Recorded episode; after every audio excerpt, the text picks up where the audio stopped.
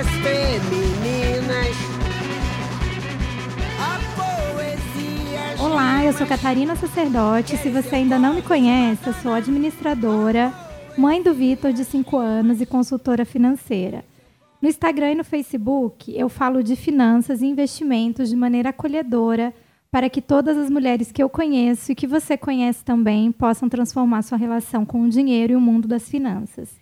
Neste mês de março, mês da mulher, quero apresentar para vocês histórias de mulheres empreendedoras. O objetivo dessa série é trazer o assunto do empreendedorismo com um repertório de cenários, sem aquele excesso de romantismo, mas com ideias que possam te motivar a planejar o seu negócio.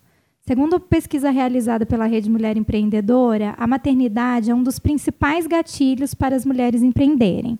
68% das mulheres ouvidas no estudo de 2018 buscaram no empreendedorismo a saída para conciliar o trabalho com as demandas de família e que crescem com a chegada dos bebês. Mas a vida da mulher empreendedora e mãe não é fácil. Como é lidar com obstáculos comuns do mundo dos negócios e dividir a responsabilidade do seu negócio com as tarefas domésticas, os cuidados com os filhos e com a família geral e de si mesmo. Para conversar com a gente hoje, eu convidei a Bianca Puglia, que é minha amiga também, proprietária da Livre Maternagem, que é uma empresa que nasceu com o propósito de proporcionar respeito, o respeito necessário para mulheres e seus filhos que chegarão ao mundo, já dando spoiler do que ela faz. Por favor, Bia, você se apresenta para a gente, completa, apresentação completa. Olá, meu nome é Bianca Puglia, ah, eu sou doula, educadora perinatal. Ah, eu tenho uma, uma carreira aí já bastante, há bastante tempo dentro do mercado de negócios também, né? Mas ah, dentro da minha vida eu tive o meu filho, né, o Theo, hoje ele tem seis anos, e houve uma transformação muito grande na minha vida e eu decidi caminhar para o caminho da obstetrícia, né? E junto disso consegui fundar a Livre Maternagem. É, e a Livre Maternagem é uma super filha, né? Eu digo que ela é uma filha minha, porque eu tenho um carinho muito grande pela empresa que eu construí. E, enfim, vou contar aqui um pouquinho da história da Livre Maternagem para vocês ao longo do podcast. Muito obrigada. Ai, Bia, dá o serviço das redes sociais. É da, verdade. Da Livre Maternagem também. Arroba Livre Maternagem Instagram, barra Livre Maternagem Facebook. É, nosso WhatsApp está lá no nosso site. E a gente tem blog também no nosso site, www.livrematernagem.com.br. Bia, o tema de hoje é, assim como eu, eu, eu já conheço a sua história, sei também que a maternidade ela vem como uma força muito catalisadora na nossa vida, né? E foi isso que é, tornou a nossa decisão, transformou a nossa decisão de sair de um mercado corporativo que já estava estabelecido nas nossas vidas, né? De trocar por um negócio próprio. Mas o, o, o quanto a maternidade pesou nessa decisão, na sua decisão? Bom, a maternidade, ela foi para mim, eu falo isso sempre, a maternidade foi e é a maior revolução da minha vida, né?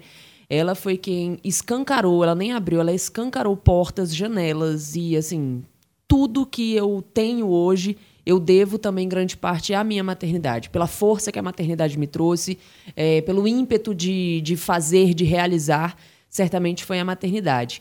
É, eu já tenho um, um, um, viés empreendedor muito grande anterior à minha maternidade, né? Então, antes de eu fundar a Livre Maternagem, eu tinha já uma empresa de comunicação, né? E, e no meio disso eu percebi, quando eu já estava grávida, né? Por uma série de razões, eu observei, fiz uma leitura de mercado e percebi que ali existia um nicho que precisava ser abarcado, que precisava ser acolhido, né? E junto disso veio também uma missão no meu coração então eu consegui juntar uma missão muito forte que, que estava no meu coração e que está até hoje, né? Muito forte, com uma oportunidade de mercado, né? Conseguindo fazer essa leitura bastante, é, bastante alinhada com, com a realidade, né? Ah, e conseguir juntar uma missão e uma realidade e fundar uma empresa é, isso realmente trouxe, isso transformou a livre maternagem, transformou a minha maternidade, porque eu busquei caminhos também bastante coerentes aí é, com uma vida empreendedora, Mas fácil não foi, fácil não é, mas é maravilhoso. Bia, eu tenho a sensação também, observando seu negócio, como a gente se conhece, acho que se a gente pôr na ponta do lápis, a gente se conhece tem uns 15 anos já, né? Acho que mais. Mais, né? Mais, a gente Caraca. tá. em- É, é mais. 2000. É mais, é. É mais. vamos entrar nesse detalhe, Vou- eu não, acho que uns, é. um tal- É, quase 20 quase aí 20. nessa história. É aham. isso mesmo, é. E é porque eu chego em Brasília no ano 2000. É isso? Isso, Caraca, exatamente. Mas eu sei, sei muito dessa história. sei- quando o Vitor nasceu, você foi em casa me ajudar com muitas coisas. E sei que o propósito da sua empresa também está relacionado a esse suporte à mulher, né? O suporte. É, com- assim como o meu propósito, assim quando as pessoas perguntam assim para mim, por que falar de finanças para mulheres? É mais do que enxergar um nicho de mercado, é enxergar uma necessidade latente, pungente. Como fazer? co- Como foi para você? Porque eu poderia falar por mim, mas o que eu quero é trazer histórias diferentes com relação a isso. Como foi para você misturar isso que tinha a ver com um nicho, mas que tinha a ver com um propósito também, né? Exatamente. É bom, para mim, ah, eu, eu já eu, eu já, já estava dentro de um movimento feminista, Uhum. né? Há muitos anos já que, que eu já estava dentro desse movimento. E eu comecei a perceber que não existia ah, tantas pessoas voltadas para esse mercado. A gente tinha uma obstetrícia extremamente violenta, né, no Brasil, ainda é, né, as nossas taxas ainda são taxas bastante vergonhosas frente a um parto normal respeitoso, frente a uma cesariana bem indicada, frente a serviços muito bem feitos, né? A gente, mas já se melhorou muito. Só que foi necessário aí caminhar demais dentro, é, e lutar demais. Então a gente ainda teve que colocar o nosso ativismo também, né, é, voltado junto dessa missão, para entender o quanto as mulheres precisavam desse suporte, o quanto as mulheres precisavam desse acolhimento. Né? E a gente conseguiu estender isso para as famílias. Então, a partir do momento que eu consegui chegar naquela mulher e consegui chegar junto à gestação dela, eu consegui chegar no marido dela, eu consegui chegar na mãe dela, eu consegui chegar na esposa dela, eu consegui chegar nos filhos dela e Que eu consegui chegar né, exatamente. E aquilo vai realmente tomando uma proporção muito importante.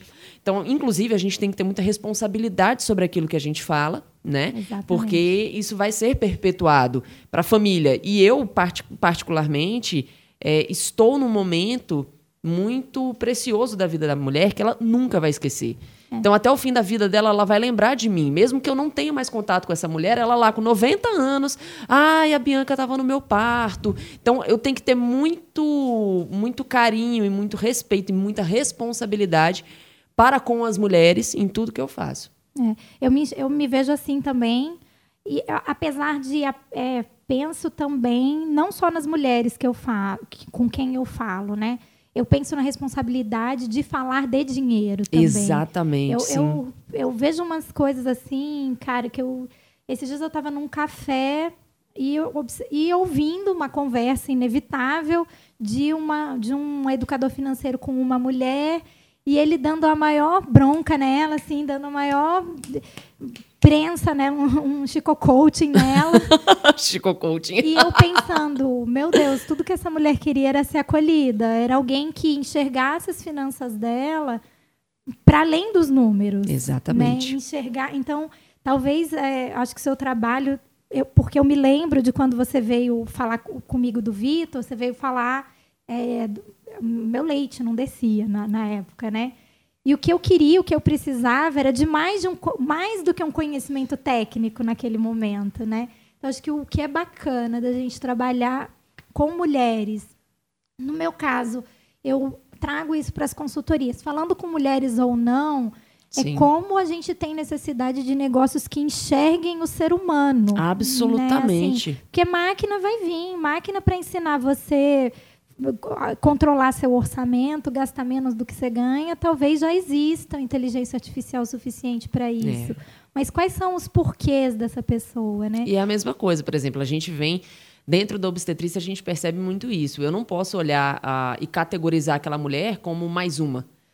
Pelo contrário, né? O pré-natal dela tem nuances específicas, o corpo dela tem nuances específicas, a história de vida dela, a história familiar, a história social, psicológica. E se eu não levo isso em consideração, tal e qual o teu trabalho também, dentro é. É, de um quadro financeiro da vida dessa pessoa, é, eu não consigo acessar essa pessoa e eu não consigo proporcionar para ela uma vivência de parto muito mais positiva porque eu vou ter muito mais noção, por exemplo, de uma questão religiosa ou de uma questão familiar dela.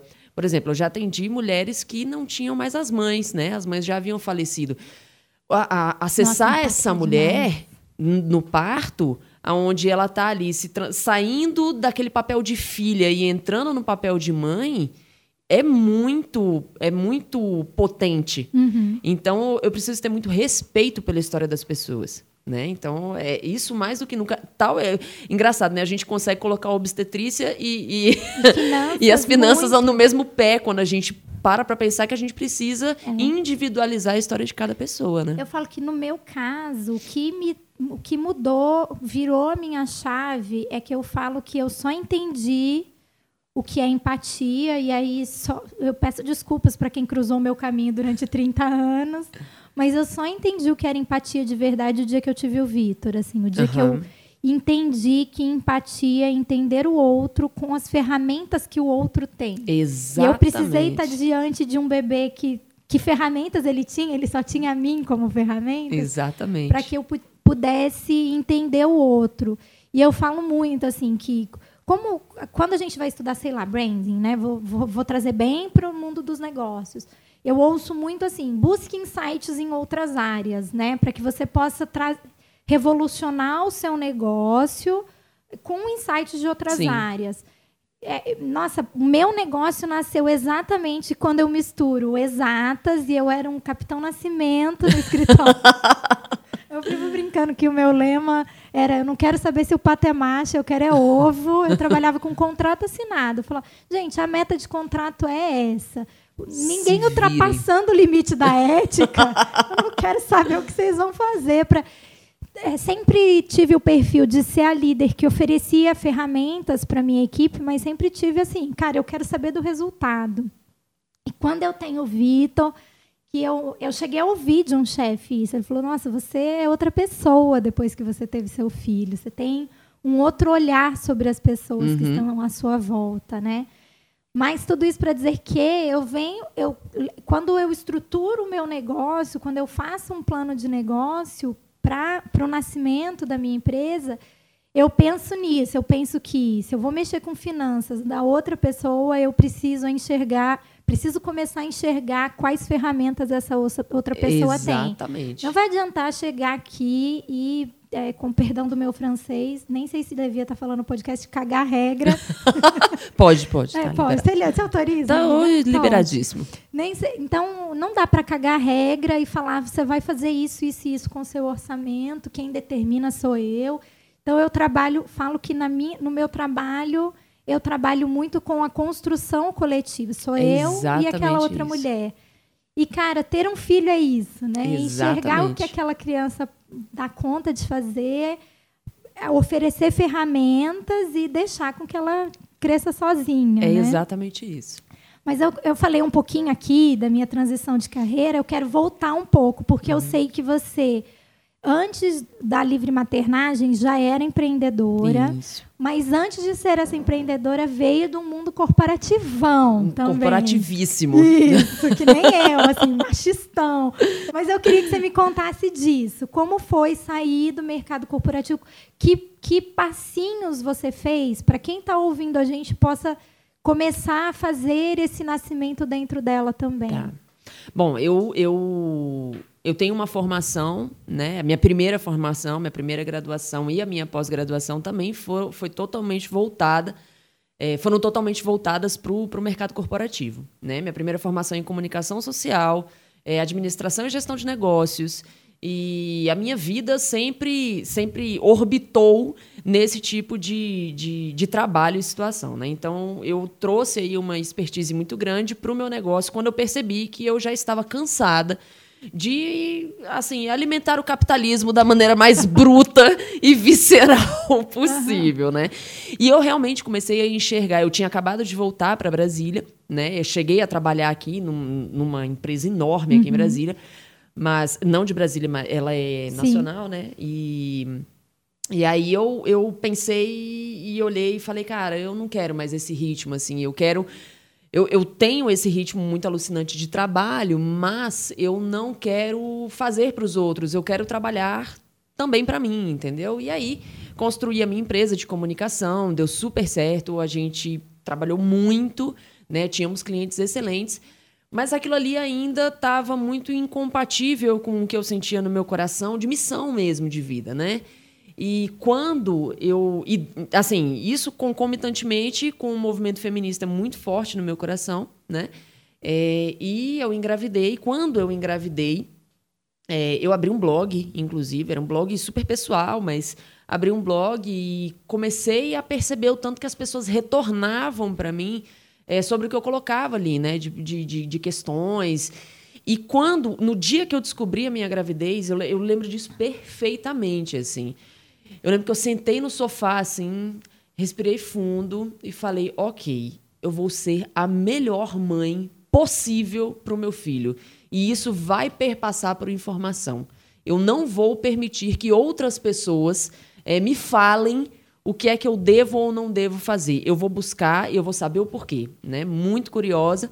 É, até um pouco arrogante na época, mas eu achei muito importante eu ter essa, essa, essa, esse movimento dentro de mim. E eu né? compartilho com você essa característica, assim. A gente tem que saber o porquê das tem coisas. Tem que. Eu não posso simplesmente. Não dá. Ainda mais... Não dá para começar pelo como sem, sem começar pelo porquê. E ainda mais num, num, país onde a gente traz uma cultura é, cesarista muito agressiva, né? Onde a gente traz um parto normal extremamente violento e onde a gente abdica completamente de opções. É. Porque ou você tem um parto normal violento ou você tem uma cesariana. O que, que você prefere? Sendo que uma cesariana tem 10 vezes mais chance de ter uma intercorrência séria. Uhum. Então, eu me coloquei numa situação que eu falei, não, vou buscar isso aqui. Só que eu comecei a buscar demais. e aí o negócio começou a crescer demais, né? E aí eu realmente comecei a, a, a pegar muito gosto, né? E aquilo ali foi me inundando de uma tal maneira que eu me vi completamente afogada no negócio, sabe? Sim. Só que eu sentia muito prazer em estar ali. E muitas mulheres que, que, ao longo da minha gravidez e depois da minha gravidez, começaram a pedir muita ajuda. E muitas delas começaram, eu queria muito que você fosse doula no meu parto, eu queria muito que você fosse doula no meu parto. E eu, gente, nunca, pelo amor de Deus, eu não vou nunca mudar minha carreira, só que meu coração batia assim. Já tava. Falei, quer saber de uma coisa? Vamos ver como é que é esse negócio aí. E aí eu fiz a formação, né? Eu fiz a primeira formação ainda no Brasil. É, fiz a minha formação de doula. Durante um tempo você trabalhou com as duas coisas? Então, Só eu trabalhei por, em, por dois meses com a mesma coisa. Porque, justamente, quando eu tive a minha formação de doula, no primeiro mês eu já estava com cinco gestantes fechadas já comigo. não dava para trabalhar Não tinha a menor negócio. condição. E aí eu comecei a falar, opa, peraí, aqui eu tô conseguindo ganhar muito bem. O uhum. que, que, é isso aqui? Uhum. Né? E aí fui começando a equilibrar as coisas e vi que, cara, em dois meses eu já, assim, ó, gente, não dá mais, ou eu toco isso aqui. E o negócio cresceu muito. Então, página do Facebook, Instagram, o negócio criou assim mãos e braços assim e pernas e falei não, vamos, vamos seguir juntos. E aí, enfim, no fim das contas, eu coloquei a coisa na balança, percebi que existia muito, muito, muito mais potencial de eu seguir firme nisso e ainda conseguia juntar com minha missão de vida, que era dar suporte para as mulheres. É, eu tenho feito leituras sobre essa coisa do empreendedorismo feminino para trazer para esse mês de março e eu tenho reparado isso, assim, muitos negócios nascem dessa necessidade que a empreendedora enxerga, né? Então eu enxergo uma necessidade de mercado e aí eu vou estruturar como que isso pode acontecer. Deixa eu dar um, um passo atrás, assim, eu enxergo uma necessidade de mercado baseado naquilo que eu já gosto uhum, de fazer. Uhum. Eu estou observando aqui que isso aqui Semana passada eu fiz também o, o, o, podcast com a Mitty, e uma das coisas que ela fala é isso, assim, eu já amava chão de fábrica. Quando eu trago para meu, para minha vida, eu, eu, falo, bom, eu já amava o mundo das finanças, Exatamente. né? Já trabalhava com isso há muitos anos. Quando ouço a sua história, então eu acho que eu, eu sempre falo que o, um, todo negócio ele nasce primeiro na cabeça. Exatamente. Apesar de saber que a gente vive num país onde o empreendedorismo ele é às vezes uma sucessão de escolhas, É, assim, exatamente. né? Ele não é, aliás, assim, de escolhas impostas, né? Exatamente. Não é necessariamente uma escolha. É tipo, é o que Isso. temos para É hoje. o que temos vamos para lá. hoje. Uhum. Mas ele nasceu primeiro na cabeça para depois eu tentar ir lá executar. Exatamente. Então eu falo, como é importante conciliar assim, alguma coisa que você já tem um conhecimento prévio, Com certeza. você já sabe mais ou menos como aquilo funciona, porque vão vir muitos aprendizados. Demais. Demais, exatamente. Vão vir muitos aprendizados ali para frente.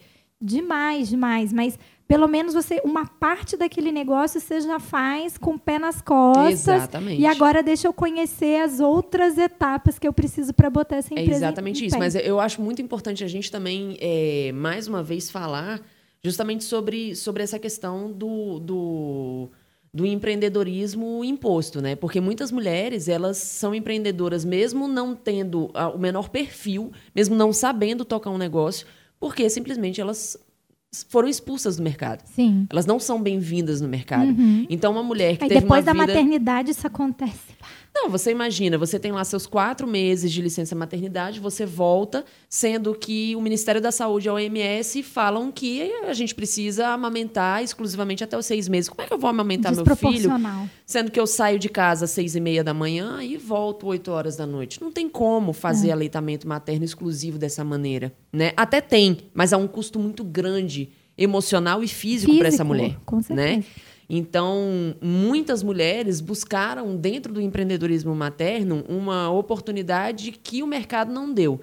Muitas eh, tiveram muito sucesso, têm muito sucesso, e outras que estão completamente desesperadas, porque elas não têm perfil, elas não têm conhecimento prévio, elas não têm contexto, elas não têm uma série de coisas e precisam ter um, um- um investimento de, de, de, de buscar ferramentas para conseguir fazer aquele negócio alcançar e essa roda não gira. Não gira, é. Entendeu? Então é muito importante a gente ter esse olhar, esse recorte Sim, também. é, é, eu falo muito que eu sei o recorte que eu tô falando aqui dentro dessa Exatamente. sala, né? E que o que eu o que está ao meu alcance para que eu possa oferecer ferramentas, porque eu gostaria muito que é, as pessoas conseguissem enxergar como uma ferramenta, na verdade, Exatamente. entendeu? Aham. Há, há uma maneira dele ser uma ferramenta. Uhum. E, e, e com pouco, com pouco, com algumas técnicas, você consegue fazer isso aqui dar certo, sabe? Mas eu queria falar um pouquinho disso com você, de como que é, que uma coisa que mais uma coisa que a gente tem em comum, que é gostoso. Você tem uma empresa de mulheres feita para mulheres, né? Exatamente.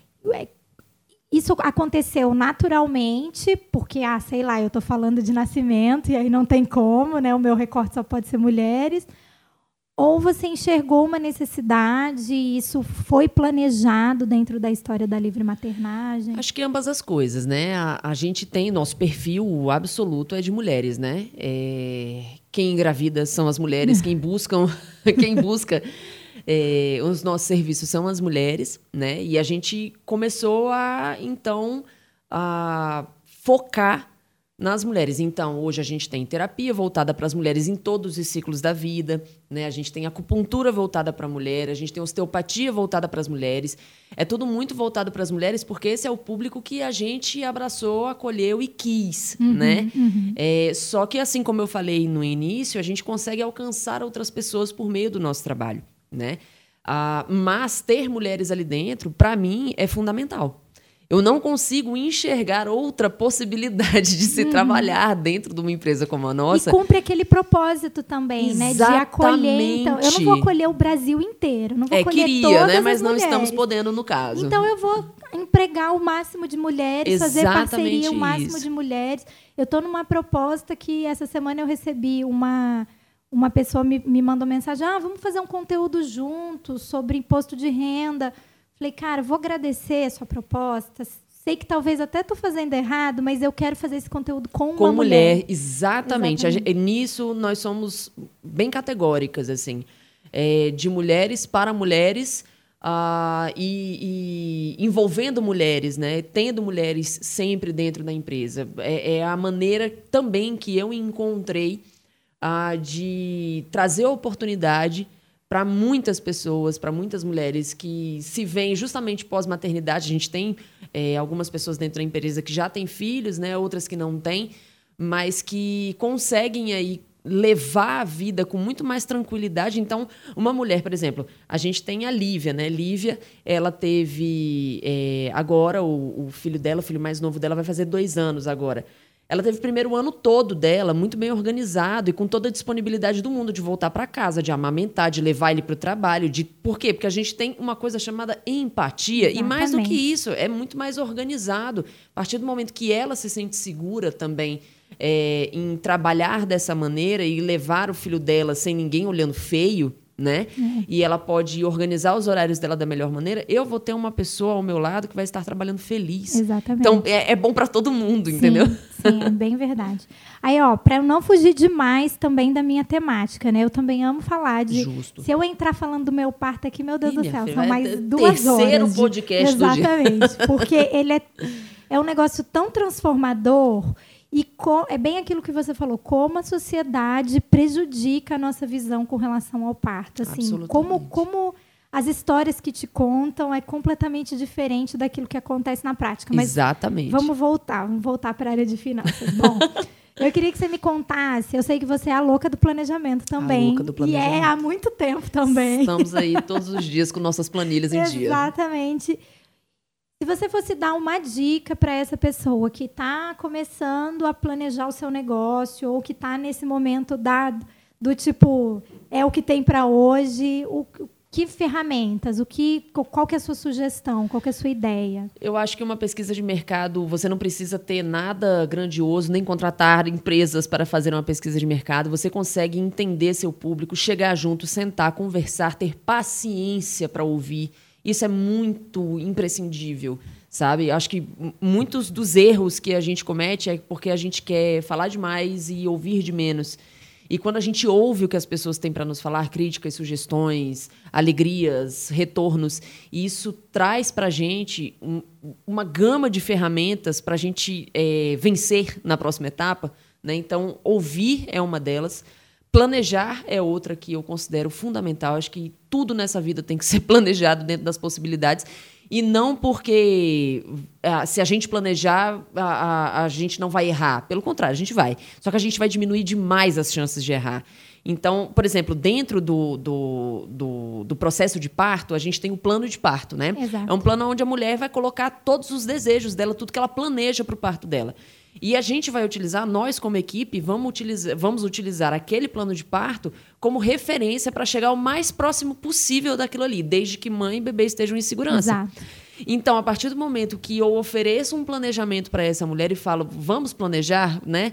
Vamos colocar no papel tudo que você deseja, ela está me mostrando também tudo que ela quer e eu consigo também. É colocar isso em prática de uma maneira muito mais fácil, muito mais simples, né? É. Então, é. acredito que o planejamento é Excelente. fundamental. A sua, sua analogia com o plano de parto, que eu nunca tinha feito aqui, que eu sempre comparo com um, com um GPS, Sim, né? Uh -huh. Eu acho que elas são muito parecidas, assim. O importante, o mais importante é o final, uh -huh. né? É isso que você acabou de falar. Bom, eu ter bebê e, e mãe bem... Uh -huh e eu quero traçar um mínimo de um, de um, de um prazo aqui de começo e fim. Né? Exatamente. Né? Quais são os marcos que eu preciso ter? E isso é fundamental para a empresa acontecer. Exatamente. Apesar de saber que nenhuma empresa vai ter um fim, mas você precisa começar a olhar o, o que você, aonde você quer chegar daqui a um ano, né? Isso. E falo para quem está começando, cara, é imprescindível. Senta, avalia quanto você custa primeiro quanto a sua empresa vai custar e você já tem uma primeira meta. Exatamente. Não é, não é elaborado demais. Sentou, botou no caderninho quanto a sua empresa custa, quanto você vai custar. Você já tem uma primeira meta de faturamento. Agora a gente vai passar para o segundo passo. Como que eu vou planejar as vendas para alcançar aquele faturamento que eu preciso, Exatamente que eu quero atingir. Então, exata, eu na meia analogia, nunca tinha usado, vou começar a usar aqui ah, também. Mesmo. Tá vendo? Obstetrícia e finanças andam de mãos, de mãos dadas. dadas. E falando em finanças, como que é as suas finanças? Você tem um, um consultor? É você mesmo quem faz? Como que vocês dividem isso É, dentro pelo- da sua empresa? Por já ter um conhecimento prévio, né? Quem, quem faz todas as finanças desde o início e segue fazendo sou eu. Isso é uma coisa, inclusive, que eu, eu falo Difícil, muito. assim, É muito difícil. Desapegar é muito difícil. Terceirizar é muito difícil, né? É, ou ter uma pessoa é muito difícil. Mas eu tenho a plena consciência da importância de se ter uma pessoa com um olhar de fora também. Isso faz Verdade. toda a diferença, né?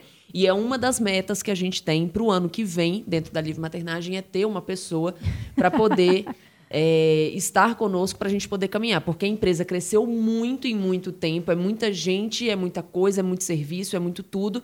E eu sou uma pessoa com assim um tempo escasso, Eu sabe? já te acho muito guerreira, porque o meu financeiro já não sou eu quem faço. Exatamente, mas eu sigo firme e forte, assim, porque eu não abro mão.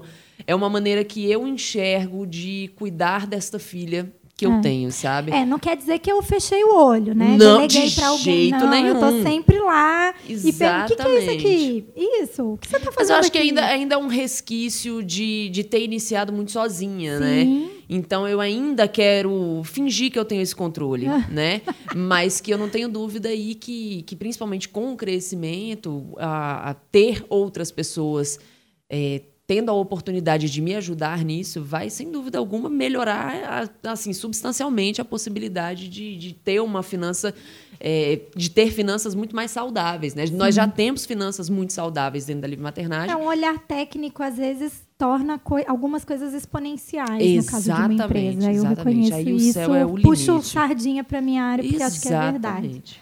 Amiga, muito obrigada por ter reservado Eu que agradeço tempo. demais. Antes de terminar, eu queria pedir aquela dica de semana ali, porque teoricamente a gente vai lançar no domingo, eu tô imaginando que vai bombar. Amei. Mas é isso. E me diga assim, ah, uma coisa que você gosta de ler, ou de ver, ou de assistir, que você indica para o pessoal que está ouvindo a gente. Tá, eu vou fazer uma dica, assim, uma dica super conservadora. Não, não, isso não cabe a mim, não é o meu perfil, mas eu vou fazer. Que, assim, é conservador para dentro da obstetrícia, mas que eu acho incrível, né? É um livro chamado Parto Ativo, da Janet Balascas. Eu acho que esse livro, ele é um divisor de águas na vida de uma mulher que deseja ter um parto normal, né? Eu li, inclusive. É, muito bom. exatamente. Ele é um livro maravilhoso, você lê ele muito E ele é rápido. leve, isso. exatamente. Ele não tem aqueles, aquelas questões técnicas, aquelas coisas. Você lê e entende, se enxerga nele, né? É, é um livro já bastante antigo, mas que é, ele, ele se insere muito bem no que a mulher de hoje, dentro do Brasil principalmente, tem buscado para conseguir parir com dignidade, com respeito, com autonomia. Eu acho que é um, um, um livro bem legal. Parto Ativo, da Janet Balascas. Obrigada. Eu que agradeço Obrigada para quem ouviu a gente hoje. Eu encerro por aqui. Se você tem alguma sugestão, crítica ou elogio, manda um e-mail para mim ou para minha equipe no contato arroba planejar.com.vc. Ou fala pra gente lá nas nossas redes sociais. O Instagram é arroba Catarina com C TH, ponto sacerdote, ou na página do Facebook também. Quer continuar escutando a gente? Eu espero ouvir vocês aqui na semana que vem. Até lá. Querem seu colo de Madonna.